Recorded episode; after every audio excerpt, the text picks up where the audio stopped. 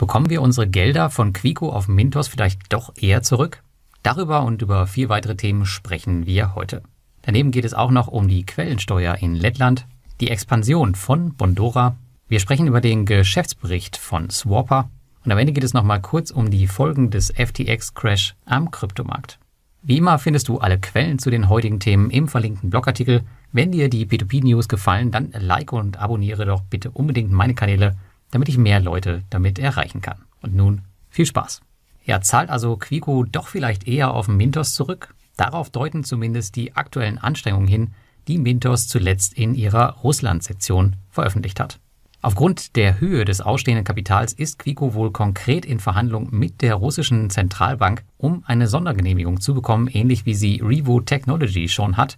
Denn ohne diese würde es bei aktuellem Sanktionsstand wohl mehrere Jahrzehnte dauern, um die Schulden abzutragen. Und natürlich ohne Garantie, dass alles so bleibt, wie es jetzt ist. Es kann sich auch noch verschlimmern.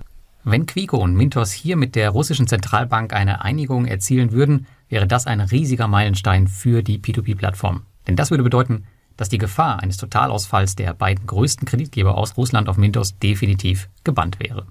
Ich persönlich würde sogar so weit gehen zu sagen, dass damit das Russland-Thema auf Mintos weitestgehend abgeschlossen wäre. Es gab allerdings noch eine Mega-News von Mintos in der letzten Woche. Ich hatte euch in einer der vorherigen News-Folgen schon darauf vorbereitet, dass eine hohe Wahrscheinlichkeit besteht, dass es passiert, aber nun ist es klar. Auf den lettischen P2P-Plattformen Mintos, Twino, Debitum Network und Wire Invest wird demnächst nur noch eine Quellensteuer von maximal 5% einbehalten werden müssen. Konkret benötigt ihr dann außer einer einmaligen Bestätigung eurer steuerlichen Identität auch keine weiteren Dokumente mehr, die bisher umständlich beim Finanzamt angefordert werden mussten.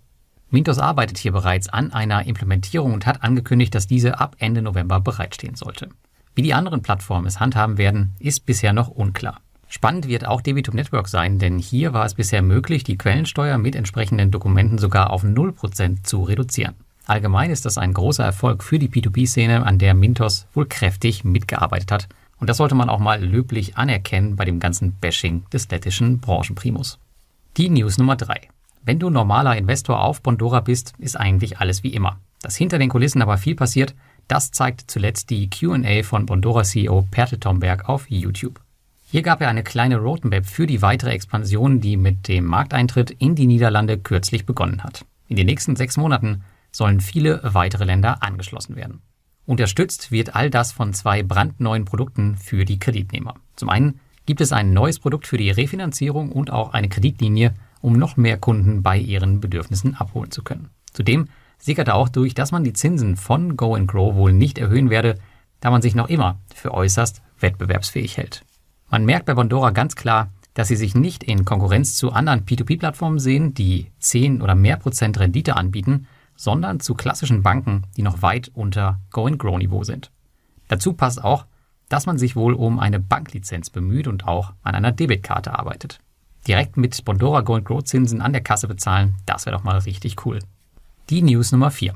In der letzten Woche hat die beliebte P2P-Plattform Swarper ihren auditierten Geschäftsbericht für das Geschäftsjahr 2021 vorgelegt.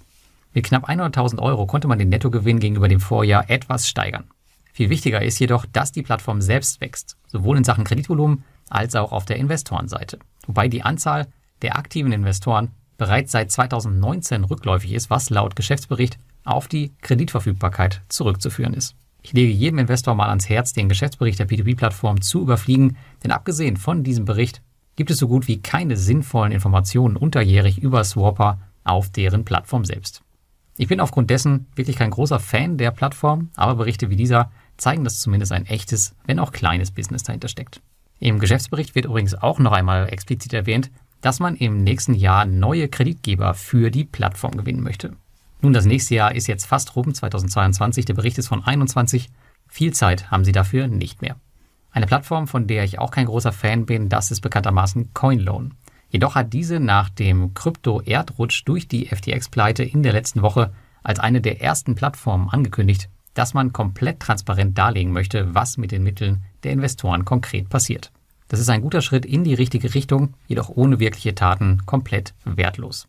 Generell war der erneute Crash keine schöne Sache und auch mein Kryptoanteil im Portfolio ließ um die 20% nach. Das ist richtig bitter. Dennoch sind solche Dinge immer wieder notwendig um die Evolution der Anbieter vorwärts zu treiben und intransparente Marktteilnehmer zu verdrängen. Ich habe meine Kryptostrategie schon recht früh in diesem Jahr geändert, alle meine Coins wieder von den Plattformen genommen und konnte daher schweren Verlusten Gott sei Dank entgehen. Mir reicht auch schon der Kursverlust. Ich möchte aber nochmal an euch appellieren, dass ihr in einer Zeit wie dieser keine zentralisierten Krypto-Plattformen nutzt. Nehmt euer Kryptovermögen in die eigene Verwahrung mit einem Ledger. Es ist wirklich nicht schwer, den einzurichten. Oder sucht euch ein bombenfestes Zuhause wie Bison. Aber überlegt euch wirklich sehr, sehr gut, ob ihr eure Coins auf intransparenten Plattformen investieren wollt, für ein bisschen Upside bei vollständiger Downside. Negativbeispiele solltet ihr mit Terra, Celsius und jetzt zuletzt FTX 2022 genug bekommen haben. Aber ich habe den Crash ein bisschen zum vorsichtigen Nachkauf genutzt. Wenn du auch darüber nachdenkst, dann gibt es bei Bison 20 Euro Startguthaben bei einem Mini-Investment von nur 50 Euro, also ganze 40% Cashback, wenn man so will. Die kann man wirklich mal mitnehmen. Den Link dazu findest du in den Show Notes.